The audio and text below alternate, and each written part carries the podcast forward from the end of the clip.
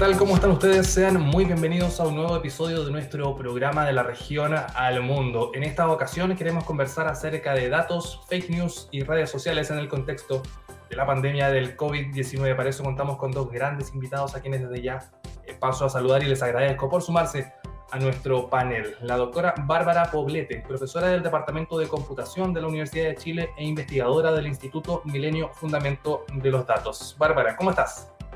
Hola, muy bien, muchas gracias por invitarme. Y también saludamos al doctor Jorge Galindo, sociólogo español radicado en Colombia, analista de datos para el diario El País y miembro del think tank ESA DECPOL. Jorge, ¿cómo estás? Bien, gracias por la invitación. Muchas gracias a ambos y no sé si les parece que partamos con una mirada general, eh, a propósito, por cierto, de la coyuntura de datos y la situación de emergencia del mundo. No sé si están de acuerdo, eh, pero yo creo que podemos entender los datos como un insumo para la, democracia, ¿no? Como la acción de transparentar la razón de la toma de decisiones, no obstante, en el actual contexto eh, de emergencia que algunos países incluso han calificado o han caracterizado incluso como una suerte de guerra, también existe la pulsión contraria, ¿no? De guardar los datos, de cautelar la entrega de información. Eh, ¿Cómo han visto ustedes este dilema en esta situación? Eh, pensemos en Chile y el mundo. Bárbara, podríamos partir contigo precisamente con una mirada de lo más nacional. Bueno, en, en, Chile esto yo lo he visto bastante complicado. O sea, creo que veníamos de un tema de quiebre de confianza con la autoridad del estallido social. Entonces, en base a eso era súper importante tener acceso transparente a los datos en la pandemia. Entonces, eh, se creó esto, bueno, la, la, mesa técnica de datos que, cuyo objetivo era poder compartir los datos de la epidemia eh, con los científicos chilenos. Y la verdad es que nunca ha publicado datos que lleguen eh, directamente hacia los científicos, sino que básicamente se convirtió en un parseo de los datos publicados por los informes del MinSal en PDF y se publican en un, en un GitHub. Entonces esto trae mucho menos información de la que se necesitaba. ¿eh? Se datos desagregados por, por comunas, se pidió que no tuviera información que identificara a las personas y eso es posible, o sea, eh, del punto de vista computacional, existen la, las técnicas y lo, los mecanismos para poder asegurar la, protección de la identidad de las personas. Entonces, eh, la verdad es que desde la comunidad científica, sobre todo los expertos en datos, no entendimos a qué correspondía este resguardo de los datos, porque no se quería transparentar la información. Entonces, a mí me parece que esto ha contribuido a, mantener este quiebre de confianza que hay con la autoridad y en la medida que empiezan a aparecer otras informaciones no hay cómo corroborar. Entonces se da como esta segunda epidemia de la que se ha hablado, que es la, la, infodemia, en que empieza a propagarse bastante fake news y tú no tienes cómo corroborar si una noticia es verdadera o es falsa. Entonces, ¿qué es lo que pasa? Aparece una información que a ti te parece muy importante y la vas a propagar rápidamente porque te parece que es de vital importancia para el resto tenerla y no tienes cómo verificar con fuentes confiables si es que la información es cierta o no. Entonces eso ha, generado como toda una complicación. El hecho que no tengamos fuentes de datos eh, a la mano para poder verificar información nos ha traído bastantes problemas con la propagación de desinformación. Ahora también bastante de esa información que apareció ha ayudado a que después el gobierno tenga que transparentar datos, ¿cierto? Como la cantidad de, de reportes de fallecidos que, que, se han producido y que ellos estaban reportando a la OMS, pero no estaban reportando internamente en, en Chile. ¿Mm? Sí. Bárbara, eh, tú lo mencionas, ¿no? Porque está el recuerdo fresco de lo que dejan las protestas de octubre en Chile, que, que se extienden justamente hasta, hasta casi cuando comienza la pandemia, ¿no? Estamos en una suerte de pausa del estallido eh, social chileno. En ese entonces, eh, con seguridad, tú también conoces bien el caso, cuando se habló del informe de Big Data, de la búsqueda de injerencia extranjera, de grupos organizados, eh, da la sensación de que si una autoridad o, o cualquier también agente político quiere reforzar un punto de vista, alguna doctrina, va a encontrar de alguna forma algún dato, por mañoso que sea, que quizás también le entregue cierto sustento, o él lo va a presentar como tal. Entonces, en ese sentido, eh, ¿quién pone los límites cuando se habla de datos y cuando entra en este cruce de información? ¿Cuál es el contrapoder frente a la manipulación? No, no estoy segura si, si, entendí exactamente la pregunta, pero sí puedo hablar de que se ha hecho mucho de esto, lo que le llamamos el cherry picking, o sea, yo elijo la, la fruta más bonita para mostrar. Eh, en el fondo es algo que se hace con los datos. Yo elijo los estudios o los datos que me sirven para validar una, una cierta hipótesis que yo tengo. En cambio, cuando se, cuando se produce una apertura completa de la información, de los datos que tenemos, ahí nos sometemos a crítica y a, contra, perdón, a, contrastar distintos trabajos que hay eh, con respecto a una misma hipótesis. Entonces eso es algo que, que, no se ha dado. No sé si, si, si respondí de alguna manera la, la pregunta que me hiciste no.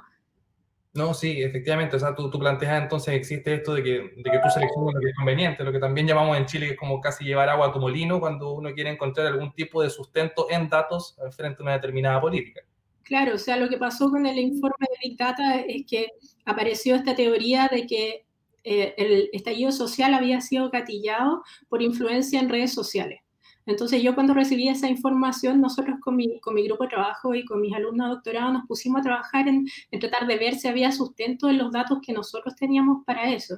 La verdad es que no, no pudimos encontrarlo, o sea, no pudimos encontrar nada que fuera distinto de las cosas que pasaban antes. Y también encontramos como ciertas cosas más o menos extrañas, o sea, si tú quieres influir en... Eh, eh, en un país no vas a declararte, por ejemplo, yo soy de Venezuela en, en tu perfil. ¿Ya? Y había un montón de cuentas de otros países, o sea, de Colombia, Venezuela, que estaban ahí. Y tampoco había ninguna muestra de que estuvieran influyendo de verdad. Entonces era como que no, no pudimos sustentar e-, esa hipótesis nosotros con, con nuestro análisis y, y, recomendamos, o sea, recomendamos que no, que no se siguiera insistiendo con esa tesis, que nosotros como agentes externos no la podíamos validar.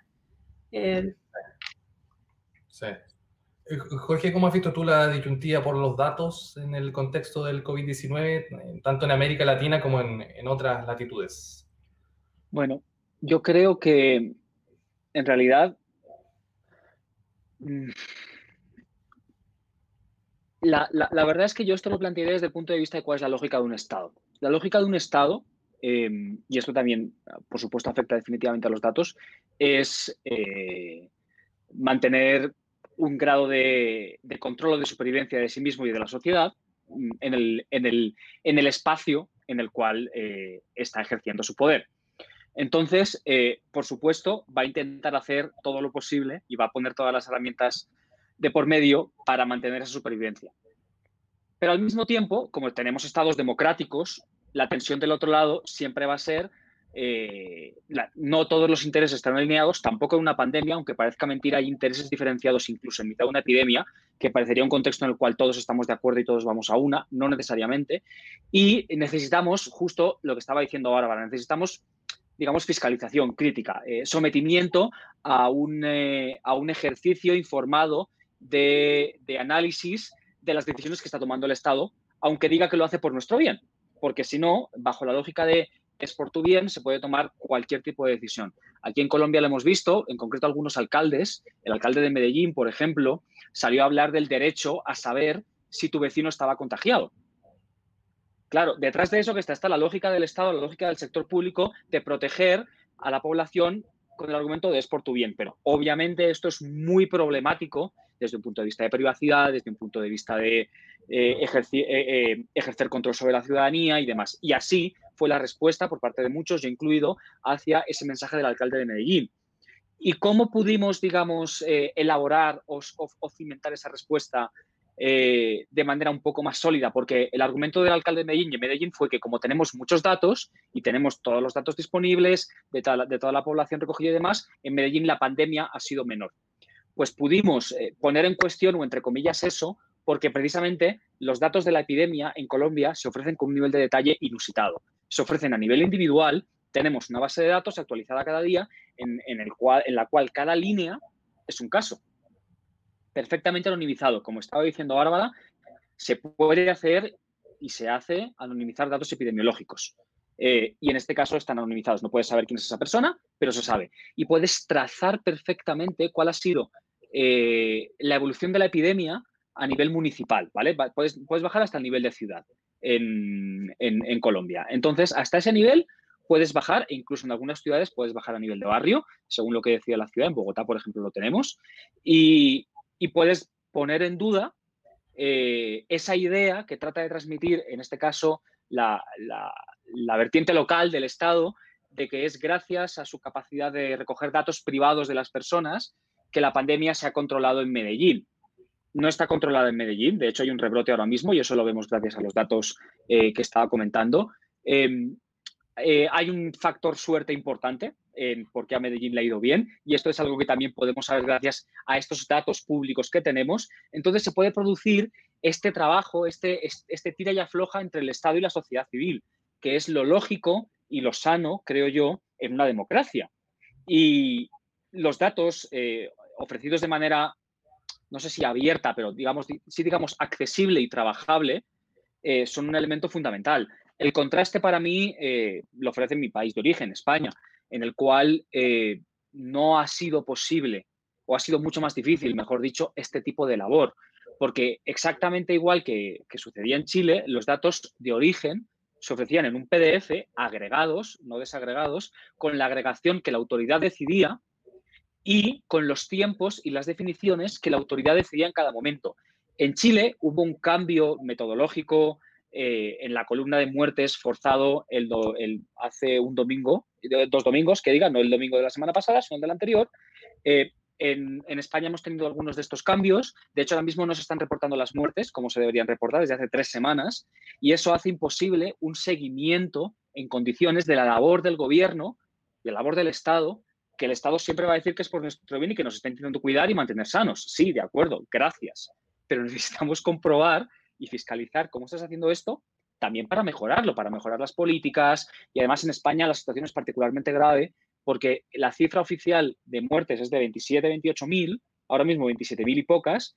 Y cuando miramos por eh, lo que llamamos exceso de mortalidad, que es comparar eh, las muertes que ha habido este año por cualquier causa con las muertes de años anteriores, de manera que podemos incluir eh, cuál es el exceso con respecto a la media de años anteriores y suponer que ese exceso se debe a la nueva causa, que es COVID, estamos en más de 40.000. O sea, hay 13, 14.000 muertes que no están siendo contabilizadas en los datos oficiales y que por una simple cuestión de evaluar la calidad de las decisiones tomadas, ya está. No es buscar culpas, no es hacer carreras políticas, evaluar la calidad de las decisiones tomadas sería buena idea poder contrastar. Curiosamente, estos datos de exceso de mortalidad los tenemos gracias al Instituto Nacional de Estadística, que es una entidad del Estado. O sea, no los hemos sacado con filtraciones periodísticas, no, el mismo Estado nos los ha puesto a disposición.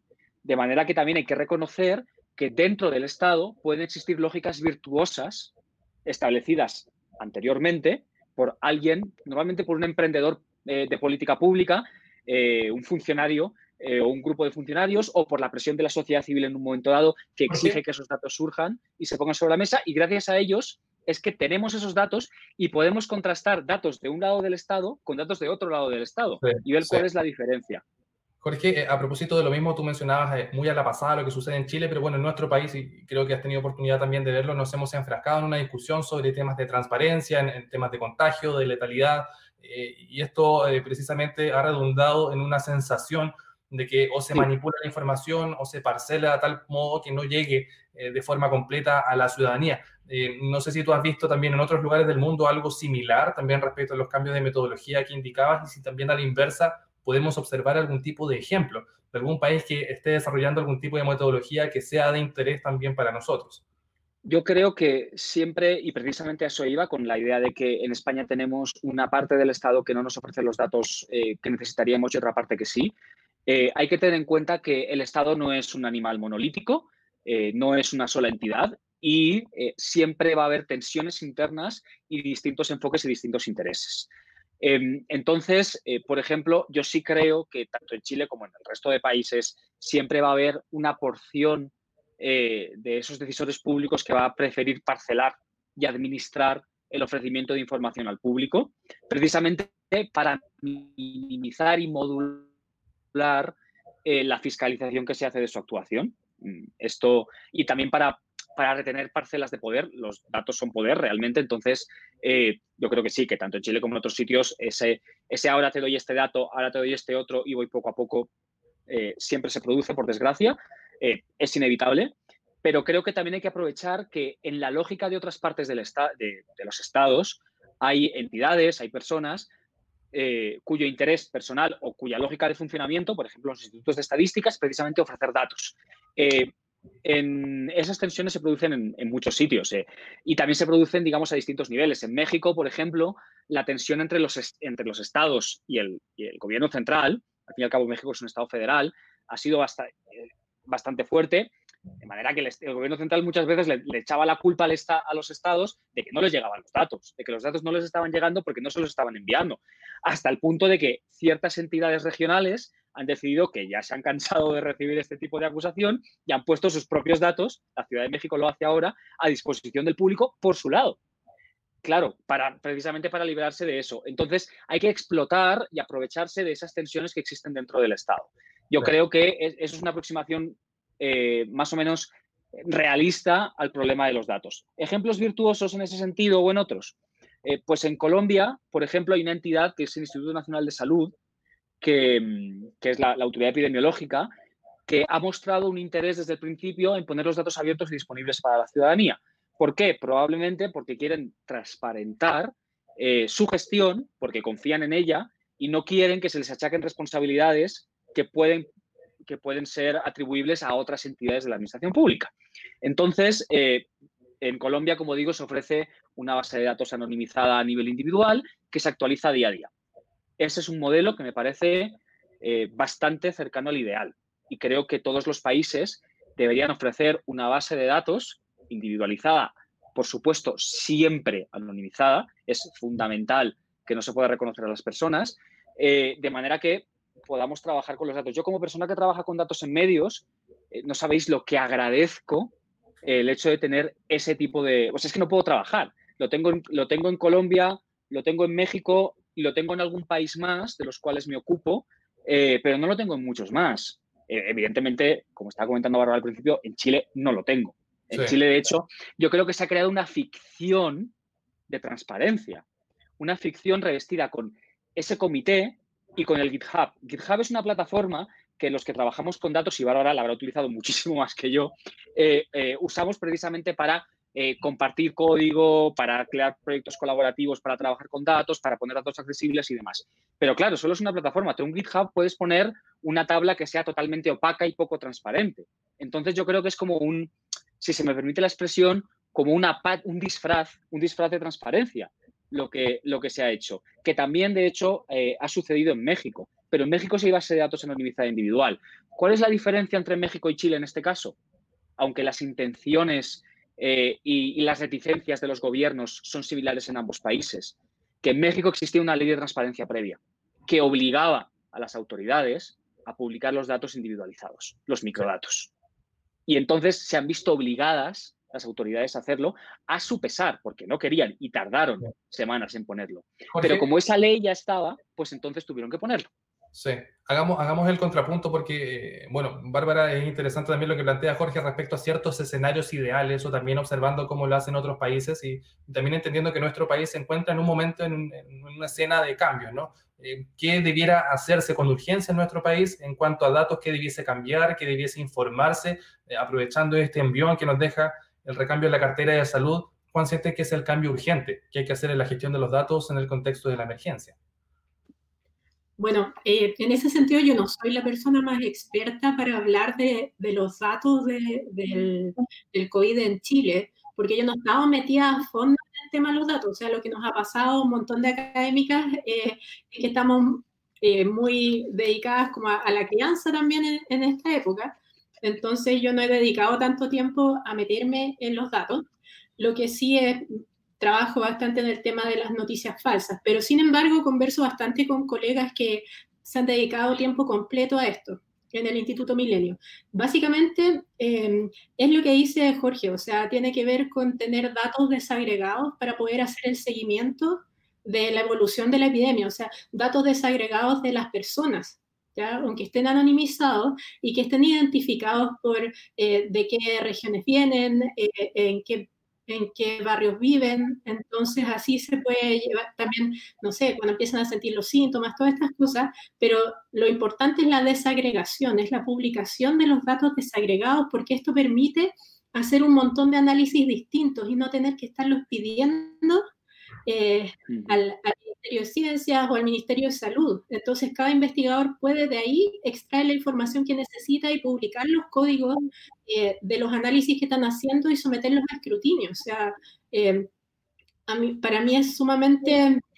O sea, a mí, a mí me da mucha, mucha pena, o sea, mucha tristeza cuando, cuando veo que, que salen, no sé, el ministro de Ciencia a, a refutar algún reporte por ejemplo, en este caso Alejandra Matus, la periodista, y sale con, una tabla que está hecha a mano a presentarla, ¿ya? Eh, y la tabla más encima está, está mala, y tampoco hay un enlace o algo que te diga, mira, así yo calculé la tabla, este es el código que yo usé para calcular la tabla. Nosotros en todos los trabajos que hemos hecho hemos tratado de ir transparentando también los procesos, porque uno se puede equivocar en, en, su, en su análisis, y también eso debería estar, estar disponible. Entonces, básicamente es un nivel de desagregación de datos que permita a cada investigador extraer la información relevante que necesite para los análisis que son necesarios. Ya, o sea, yo no trabajo en epidemiología, entonces yo no te podría decir qué datos son los que yo necesito para hacer el modelamiento, pero mientras más datos tengamos es mejor. Y a las personas que les preocupa la privacidad, o sea, quédense tranquilos porque existen técnicas que te van a garantizar que no se puede desanonimizar la base de datos. ¿ya? Entonces eso es un problema que la gente de computación lleva años trabajando en eso. Y por eso también es importante traer la, la multidisciplinariedad a este problema. O sea, tenemos eh, quizás algo que una disciplina, no sé, en salud se ve como un problema, la persona de computación sabemos que no es un problema, o cosas que se da por hecho en una disciplina para las, las personas de ciencias sociales, no sé, las personas de ciencias sociales saben que, que, Chile es un país muy desigual. Entonces, cuando tú escuchas al ministro de Salud decir que no sabía que en Chile había tanto hacinamiento, tú dices, bueno, pero ¿por qué no estaban trabajando en una mesa interdisciplinaria donde las personas de ciencias sociales le pudieran decir eso? Entonces, es súper importante también abrirse a escuchar las distintas expertise, porque nosotros no podemos ser expertos en todas las cosas. ¿vale? O sea, mi disciplina, que es la ciencia de datos, se basa en trabajar con expertos de otros dominios. O sea, en el fondo mi trabajo no sirve de nada si yo no me sé eh, comunicar con las personas de otras disciplinas. Entonces, creo que eso es algo que, que nos ha faltado y, y, que yo no veo que, que se esté tratando de corregir y eso me, me preocupa muchísimo. Bárbara, y aprovechemos de hablar de fake news, de lo que sucede en este ambiente de redes sociales, porque la escena de emergencia, tal como también había sucedido durante el estallido social en nuestro país, es caldo de cultivo para toda clase de campañas eh, y también con, sus respectivas malas intenciones eh, eh, por detrás, ¿no? ¿Cómo has visto este proceso en el contexto de la emergencia y también cómo se va combatiendo eso? Es un debate abierto en todos los medios de comunicación, también hay una disputa por la credibilidad, ¿no? De parte de lo que es la, de lo que, de la parte de lo que es del público, ¿no? ¿Cómo, cómo se combate y cómo, cómo lo has visto hasta ahora?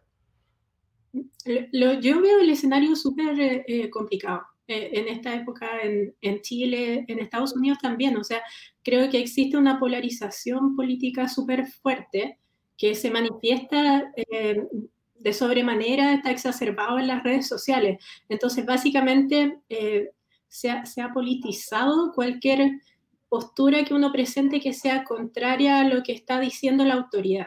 Entonces yo creo que eso ha sido sumamente eh, tóxico en la conversación, en que tú no puedas presentar puntos de vista que sean críticos de la autoridad, porque eh, lo que se percibe en la red social es que se está etiquetando como que esto fuera una postura política y no es objetivo, pero de verdad no, no es así. Entonces yo lo que veo es que hay mucha influencia como de lo de agentes que son como, como los bots o los trolls de Internet, que son como los que exacerban la conversación para los distintos polos, eh, que están participando en, en, esta, en este diálogo que se da para informar el riesgo de la población. Entonces, si yo estoy tratando de transmitir el riesgo, esta es una pandemia, ¿ok? Estoy tratando de expresar que las personas tienen, tienen que quedarse en sus casas. Y esa, comunicación de riesgo, eh, las redes sociales son fundamentales, ¿ya? Porque la autoridad se va a comunicar utilizando las redes sociales. Pero eh, en el fondo se enfrasca todo como en una discusión que tiene que ver con esto es solo un tema político. ¿Vale? Entonces ahí tú te expones mucho a que esa información no se pueda eh, difundir claramente, sino que lo que pase sea que eh, un lado o el otro eh, son exacerbados por estas opiniones como muy radicalizadas. al menos eso es lo que he observado. Yo he observado un efecto similar en Estados Unidos. Entonces, creo que la, la, comunicación de riesgo se vuelve sumamente complicada. Sí. en, ese, en, este sentido, en, en estos ambientes tan polarizados que tenemos ahora. Bárbara, disculpa que te interrumpa, pero ¿quién también se beneficia de la polarización de la discusión? O sea, sabemos que se vacía el centro político, se vacían también las opiniones moderadas y entramos en una suerte de diálogo de sordos donde solamente escuchamos eh, acusaciones de un lado y del otro. Eh, por cierto que en Estados Unidos, a propósito de las manifestaciones eh, de, las últimas semanas, eso también se ha visto exacerbado. Entonces, en el análisis se escucha que Estados Unidos o precisamente el presidente, bueno, le conviene esa exacerbación, esa polarización de cara a lo que son las elecciones. Eh, pero no sé si pensamos en Chile, eh, ¿quién, ¿quién se beneficia de esta situación y de este diálogo de sordos? Depende. Hay, se ha visto que hay grupos que son mucho más influenciables por las noticias falsas, o por, porque en un ambiente tan polarizado tú puedes generar este contenido eh, rápidamente y generarlo bastante y se va a propagar muy rápido, como en los distintos extremos del espectro político. Entonces, ahí depende, o sea, se ha visto que el sector conservador, por ejemplo, es mucho más influenciable por las noticias falsas que, que, el sector más liberal. Se ha visto que ciertos segmentos etarios también son mucho más influenciables por noticias falsas. Entonces, de repente, si tu target ahí es personas conservadoras de, no sé, más de 50 años, vas a tener campo fértil con las noticias falsas, ¿ya? Porque vas a tener mucha influencia en esos grupos. Hay otros grupos que están acostumbrados a ser más críticos de la información que reciben. Sí, efectivamente. Bueno, y Jorge, para ir cerrando, porque ya nos estamos acercando también al final del tiempo que tenemos determinado para nuestro programa, eh, ¿cómo se ha hecho también en el diario El País eh, para, eh, para poder procesar la cantidad de información de los distintos lugares del mundo? Bueno, el diario es un espacio de referencia para los periodistas de, de la habla española. Em, cómo lo han hecho hasta ahora, qué, es lo ¿Cómo, hemos, cómo hemos podido. hemos, aprendido, digo, ¿cómo hemos podido? Hemos aprendido epidemiología a marchas ¿Cuánto, cuánto, cuánto, desafío les ha puesto también el caso chileno a ustedes eh, para poder levantar estos datos y desarrollar estas comparativas que uno puede ver día a día? Tenemos la suerte de que hay, sobre todo dos entidades, la Universidad Johns Hopkins en su departamento de salud, que es uno de los más potentes del mundo, Em, académicamente, y el ECDC, que es el, como el centro de epidemiológico de, la Unión Europea, que nos están, están haciendo el trabajo ellos, con epidemiólogos, de agregar los datos y, discernir eh, cuáles son mejores y cuáles son peores. Nosotros nos alimentamos sobre todo de los datos de Johns Hopkins, porque es una entidad académica con mucho prestigio y con una calidad en el procesamiento de datos eh, epidemiológicos muy grande que desde el principio está recogiendo los de todos los países.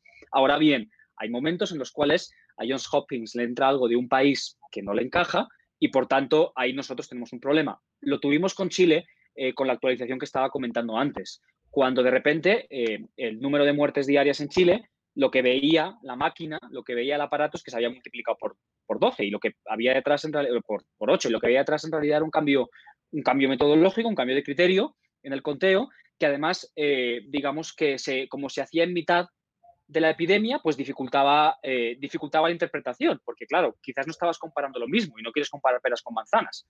Eh, entonces, ese fue un caso concreto en el cual nosotros tuvimos que tomar decisiones y explicarlas a los lectores que están explicadas en la página de agregación de datos. Nos pasó también con Colombia hace tres o cuatro semanas que, que hubo un día en el cual no se reportaron los datos y nos pasó un poco lo mismo. Pero en Chile sí se ve en el gráfico claramente que hay un salto anómalo que obedece a un cambio metodológico. Y claro, el lector ve eso y piensa que ha habido, ese día ha habido una cantidad absurda de muertes en Chile. Y no, lo que ha pasado es un cambio metodológico y hay que explicarlo. Y los países harían bien también en cuando producen esos cambios, eh, digamos, mantener una consistencia con la metodología anterior y, reportar, y reportar claramente cuál es el dato nuevo en comparación con el viejo y, a ser posible, eh, también reportar, eh, mantener la, vieja metodología en, digamos, una columna separada de la base de datos para que uno pueda comparar, ¿sí? Y pueda ver cómo se ve la epidemia ahora y cómo se, vería si siguiésemos con la vieja metodología. Porque si no,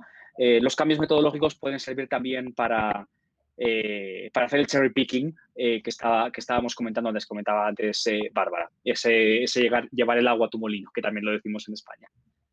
Y para cerrar, Jorge, bueno, eh, se espera, me imagino, que esta situación de, emergencia también nos genere algún tipo de salto en los países, lo que es el manejo de los datos, lo que es la transparencia y cuánto se tienen que actualizar muchas veces los estados. ¿eh? ¿Cuál sientes que es el gran aprendizaje? Bueno, quisiéramos que fuera ya, ¿no? Pero tenemos que proyectarlo a varios meses cuando la pandemia también nos dé algo de tregua que debiera quedar respecto a la gestión de los datos.